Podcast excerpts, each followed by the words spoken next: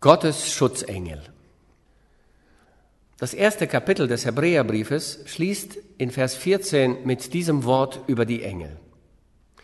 Sind sie nicht allesamt dienstbare Geister, ausgesandt zum Dienst um derer willen, die das Heil erben sollten? Gottes dienstbare Geister, die Engel, werden aus Gottes Gegenwart geschickt, um uns zu helfen, uns zu ermutigen, uns zu stärken, zu trösten und zu leiten. Sie sind Gottes Schutzengel. Sie sind die vollkommenen Diener Gottes, ausgesandt, um uns, seinen unvollkommenen Kindern, zu dienen. Eines Tages werden wir vollkommen sein und uns wird ein erhabener Platz über den Engeln gegeben werden.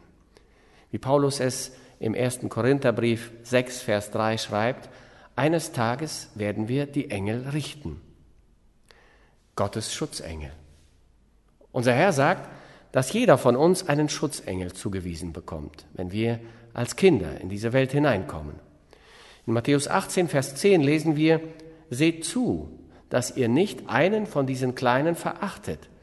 Denn ich sage euch, ihre Engel im Himmel sehen alle Zeit das Angesicht meines Vaters im Himmel. Gabriel stellt sich als Engel vor, der in der Gegenwart Gottes steht. Und unser Herr sagt, dass jeder von uns beim Eintritt in diese Welt einen Schutzengel zugewiesen bekommt, der uns dient und für uns in der Gegenwart Gottes einsteht. Im Laufe unseres Lebens werden wir von den Schutzengeln unseres Herrn umsorgt. In Psalm 34, Vers 8 heißt es, der Engel des Herrn lagert sich um die her, die ihn fürchten und hilft ihnen heraus. Und in dem unvergleichlich schönen 91. Psalm heißt es, denn er hat seinen Engeln befohlen, dass sie dich behüten auf allen deinen Wegen. Im Verlauf unseres gesamten Lebens werden wir bewacht, behütet und bedient durch die Engel des Herrn. Im 16. Kapitel des Lukas-Evangeliums wird uns gesagt, dass als Lazarus gestorben war, die Engel Gottes herabkamen und den heiligen Mann Gottes in den Himmel trugen. Wenn ich das lese, frage ich mich, ist das unser Schutzengel, der uns als Kind zugewiesen wird, der über uns in den Tagen unseres Lebens wacht, der dann, wenn wir sterben, kommt, um uns in den Himmel zu holen? Gottes Schutzengel. Die Engel begegnen uns in dem gesamten Wort Gottes. Im ersten Kapitel des Kolosserbriefes wird uns gesagt, dass Engel erschaffen wurden. Sie sind erschaffene himmlische Wesen, so wie wir erschaffene menschliche Wesen sind. Das ist der Grund, warum der Engel, zu dessen Füßen der heilige Apostel Johannes zu Boden fiel, um ihn anzubeten, sagte, tu es nicht, denn ich bin dein Mitknecht wir sollen Engel nicht anbeten oder zu ihnen beten. Wir lesen in Gottes Wort im zwölften Kapitel des Hebräerbriefes, dass sie sehr zahlreich sind. Sie sind sehr zahlreich und unzählbar viele. Tausende und Abertausende von ungezählten Heerscharen der engelhaften Herrlichkeiten stehen vor Gott. Und ich habe den Eindruck, dass die Engel Gottes fast allmächtig sind. Ein Beispiel. Als Jerusalem von der assyrischen Armee umstellt war, sandte Gott als Antwort auf das Gebet des guten Königs Hiskia seinen befreienden Engel. Er ging in dieser Nacht durch das assyrische Heer und am nächsten Morgen gab es 185.000 tote assyrische Soldaten. Allmächtig. Wenn ich das 20. Kapitel im Buch der Offenbarung lese, dann gibt es dort einen Engel, der den Luzifer, den Satan, fasst und ihn für tausend Jahre bindet. Ein Engel. Wenn wir uns die Macht dieser Abgesandten vom Himmel anschauen, können wir uns vorstellen, was unser Herr meinte, als er sagte, oder meinst du, ich könnte meinen Vater nicht bitten, dass er mir sogleich mehr als zwölf Legionen Engel schickte? 72.000 Engel. Das muss man sich mal vorstellen. Es ist nicht verwunderlich, dass die Bibel uns berichtet, dass als unser Herr am dritten Tag von den Toten auferweckt wurde, ein Engel vom Himmel herabkam und den Stein wegwälzte. und in völliger Missachtung der römischen Macht darauf saß. Die Macht der Engel Gottes. Engel sind Individuen wie wir. Sie sind erschaffene Wesen, die Persönlichkeit, Namen und Aufgaben haben wie wir. Äh, sie haben Rangordnungen. Es gibt den Erzengel, den großen, regierenden Engel. Dann gibt es den Angelon Ischuron, den mächtigen Engel. Dann gibt es die Cherubim. Oft lesen wir im Alten Testament und in der Offenbarung über die Cherubim. Im Garten Eden bewachten sie den Baum des Lebens. Im Allerheiligsten, in der Stiftshütte, standen die Cherubim einander gegenüber, während ihre Flügel den Gnadenthron bedeckten. Ihr Abbild war in die Vorhänge des Tores, der Tür und des inneren Vorhangs gewebt. Die Cherubim werden als prächtige, mächtige himmlische Parade im Buch Hesekiel in den Kapiteln 1 bis 10 vorgestellt. Und ich denke, die vier Wesen in dem Buch der Offenbarung, das sind Gottes Cherubim. Sie repräsentieren die Erde, während sie vor dem Herrn der Herrscharen anbeten, die Cherubim. Dann gibt es die Seraphim, die brennenden, die leuchtenden. Der wunderbare Prophet Jesaja sah sie, als er den Herrn auf einem hohen und erhabenen Thron erblickte. Und die Seraphim sangen, Heilig, heilig, heilig ist der Herr Zebaoth. Die Herrscharen sind die Engel der Herrlichkeit, die unzählbaren Scharen des Himmels. Und die ganze Erde bewegte sich beim Klang der Seraphim, als sie für die Heiligkeit und das Lob Gottes sangen. Engel haben Namen, wie wir. Wir rufen einander mit unseren Namen. Und auch Gott ruft uns mit unserem Namen. Im dritten Kapitel des ersten Samuel-Buches ruft der Herr, Samuel, Samuel. Gott ruft uns beim Namen. Im zehnten Kapitel des Johannesevangeliums sagt der Herr, ich rufe meine Schafe mit Namen. Der Herr kennt uns als Personen. Wir sind nicht anonyme und unpersönliche Objekte in den Augen Gottes, unseres Herrn. Wir sind jemand.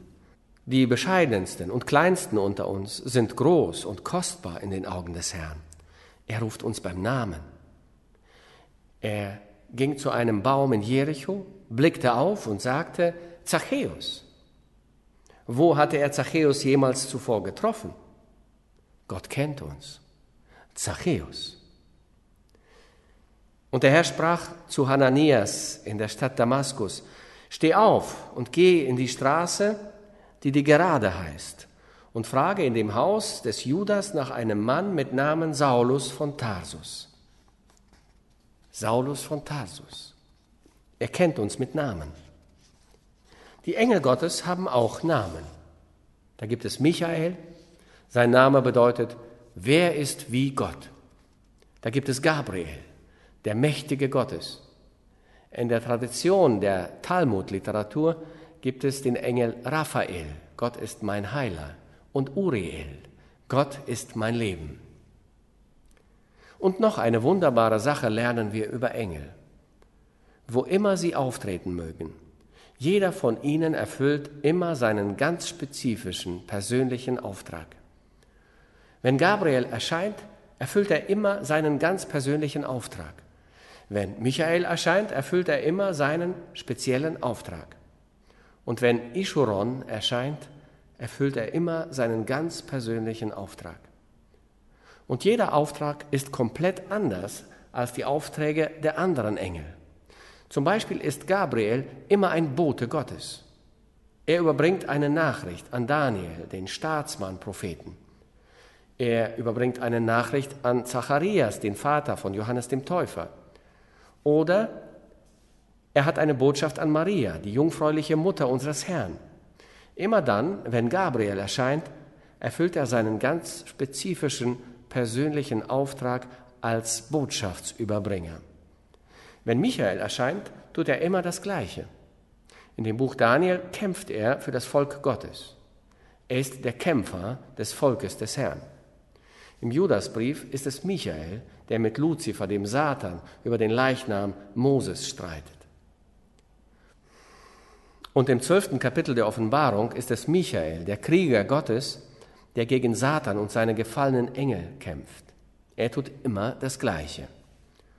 Und der mächtige Engel, Angelon Ischuron, wie er in der Offenbarung des Johannes genannt wird, tut immer das Gleiche. Ist das Werkzeug Gottes für Gericht und Prophetie. Sie sind separate Wesen. Sie haben ihre individuellen Aufgaben, sie haben Namen und sie dienen Gott, unserem Beschützer. Ihr Dienst für uns und ihre liebliche Aufwendung für uns sind so unbeschreiblich wertvoll, dass ich nicht in der Lage bin, es zu beschreiben. Es sind unsere rettenden Helfer und unsere Beschützer und Bewahrer. In dem Bericht von der Zerstörung von Sodom und Gomorra waren es zwei Engel, die Lot und seine Frau und ihre Töchter bei der Hand nahmen und sie aus der Stadt in die Sicherheit und in die Freiheit führten. Zwei Engel taten das. Als Abraham mit einem Messer in der Hand seinen Arm erhob, bereit, dieses in das Herz seines einzigen Sohnes Isaac zu stoßen, war es ein Engel, der seinen Arm anhielt und die Opferung Isaaks stoppte. Ein Engel tat dies und erlöste sowohl Abraham als auch Isaac. Erinnern Sie sich, wie Gehasi zu Elisa, dem Propheten Gottes, in die kleine Stadt Dothan kam? Die Stadt war umstellt von der assyrischen Armee, die gekommen war, um äh, sie zu ergreifen und gefangen zu nehmen. Gehasi erwachte am Morgen und sah, dass die Armee die Stadt umringt hat und sagte, O weh, mein Herr, was sollen wir nun tun? Und Elisa sagte, fürchte dich nicht, denn derer sind mehr, die bei uns sind, als derer, die bei ihnen sind. Und Elisa betete und sprach, Herr, öffne ihm die Augen, dass er sehe. Da öffnete der Herr dem Diener die Augen und er sah und siehe, da war der Berg voller feuriger Rosse und Wagen um Elisa her. Gottes Engel. Genauso wahr und real ist die Geschichte von Daniel. Der König stand am frühen Morgen auf, kam zu der Löwengrube und sagte, Daniel, hat dich dein Gott von dem Löwen retten können? Und Daniel, der Staatsmann, Prophet Gottes, antwortete aus der Tiefe der Grube, O König, mein Gott hat seinen Engel gesandt, der den Löwen den Rachen zugehalten hat. Engel, die Schutzengel Gottes. Ist es nicht genau so in der Geschichte von Simon Petrus im zwölften Kapitel der Apostelgeschichte? Ein Engel öffnete die eisernen Türen und Simon Petrus verließ das Gefängnis als freier Mann, um das Evangelium von der Gnade des Sohnes Gottes zu predigen. Ein Engel tat es. Ist das nicht genauso wahr in der wunderschönen Passage im 27. Kapitel der Apostelgeschichte? Mitten im turbulenten Sturm sagt Paulus, seid unverzagt, denn diese Nacht trat zu mir der Engel Gottes, Gottes Schutzengel. Sie retten und befreien uns nicht nur, sie trösten und ermutigen uns auch. Ich glaube, Sie haben dies sicher beim Lesen der Geschichte Jakobs, der Geschichte Israels bemerkt. Als er von seiner Mutter weggeschickt wurde, weil er vor dem heftigen Zorn und Hass seines Bruders Esau fliehen musste. Als er an den Ort kam, den er Bethel nannte, legte er sich schlafen. Und während er schlief, hatte er einen Traum. Er sah eine Leiter, die auf der Erde stand und gegen die Balustraden und Zinnen des Himmels lehnte. Und erinnern Sie sich noch, was die Bibel dann berichtet? Auf dieser Leiter sah er die Engel Gottes zuerst absteigen und dann wieder aufsteigen? Nein, das ist falsch. Er sah die Engel Gottes auf und dann absteigen. Sie waren schon da, sie sind hier. Gottes Schutzengel sind hier. Und als der Herr die Augen Israels öffnete, stiegen sie auf und ab. Sie trösten, stärken und ermutigen Gottes Volk. War das nicht so im Leben des Elia? Zuerst setzte er sich, dann legte er sich unter einen Wacholderbaum und bat Gott, sterben zu können. Und früh am Morgen bereitete ein Engel für ihn das Frühstück und stellte ihm einen Krug Wasser vor. Er kümmerte sich um den verzweifelten und entmutigten Propheten Gottes. Das ist der Engel Gottes. Es gibt niemanden unter uns, der nicht Entmutigung erlebt hätte und Frustration und Kummer und Verzweiflung auf unseren Pilgerwegen. Dann sendet Gott seinen Schutzengel und er tröstet uns, stärkt uns und ermutigt uns. War das nicht so im Leben unseres Herrn? Die Geschichte der Versuchung unseres Erlösers schließt mit den Worten, da traten Engel zu ihm und dienten ihm. Und ist es nicht die wunderbare Gegenwart von Gott im Garten Gethsemane, während er vor seiner Kreuzigung Seelenqualen litt? Ein Engel kam vom Himmel und stärkte ihn. Engel, Gottes tröstende Engel. Und sie leiten uns auf unseren Wegen. Jeder von uns darf zu jeder Zeit, vor jeder Wahl oder Entscheidung Gott um die Hilfe und die Leitung seiner Schutzengel bitten. Und sie werden da sein, um uns auf den Wegen zu leiten. Alles, was wir tun müssen, ist ihn zu bitten.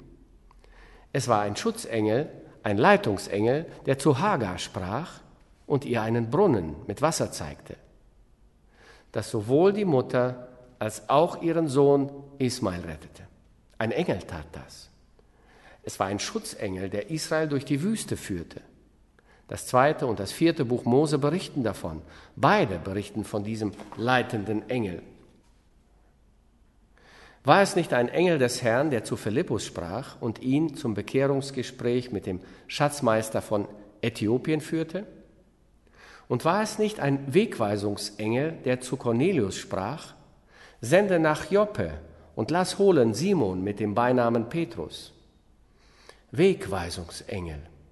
Wir müssen nur bitten, Herr, ich weiß nicht, was ich tun soll und ich weiß nicht, wohin ich gehen soll und ich weiß nicht, was ich sagen soll.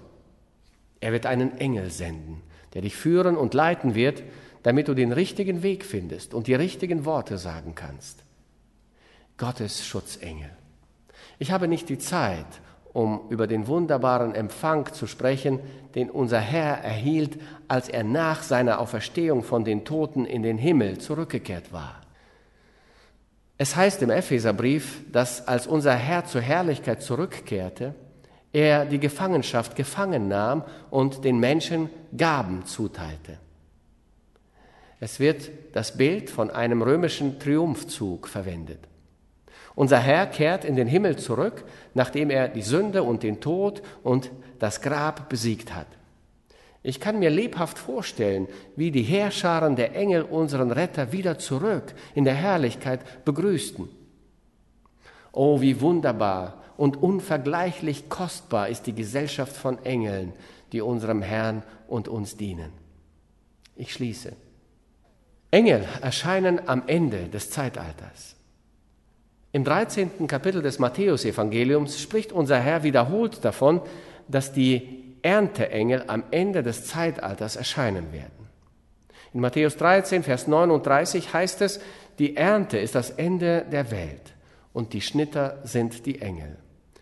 In Vers 41 dieses Kapitels lesen wir, der Menschensohn wird seine Engel senden und sie werden sammeln aus seinem Reich alles, was zum Abfall verführt und in Vers 49, so wird es auch am Ende der Welt gehen. Die Engel werden ausgehen und die Bösen von den Gerechten scheiden. Es waren Engel, die das Gericht über Sodom und Gomorra brachten. Es war der Engel Gottes, der durch das assyrische Heer ging und 185.000 Tote hinterließ. Es war ein Engel Gottes, der Herodas Agrippa schlug, sodass er starb. Und es wird ein Engel Gottes sein, der den Satan ergreifen und für tausend Jahre fesseln wird. Es sind die Engel Gottes, die am Ende des Zeitalters bei der Vollendung und bei dem Gericht über diese Erde die Repräsentanten unseres Herrn und Gottes sein werden, um die Erde von aller Ungerechtigkeit zu reinigen und das Reich Gottes in Reinheit und Vollkommenheit und Herrlichkeit aufzurichten. Und wenn unser Herr in diese Welt zurückkehrt, dann kommt er mit den Herrscharen des Himmels, den Engeln Gottes. In Matthäus 24 und 25, in Markus 8, im ersten Kapitel des zweiten Thessalonicher Briefes und im ganzen Buch der Offenbarung wird unser Herr dargestellt als der in Herrlichkeit vom Himmel herabkommende in Begleitung von Engelheerscharen. Bis hierher haben wir sie in der Bibel gesehen. Wir haben sie einzeln oder zu zweit und zu dritt gesehen. Einmal gab es einen Chor der Engel. Bei der Geburt unseres Herrn hat dieser Chor gesungen.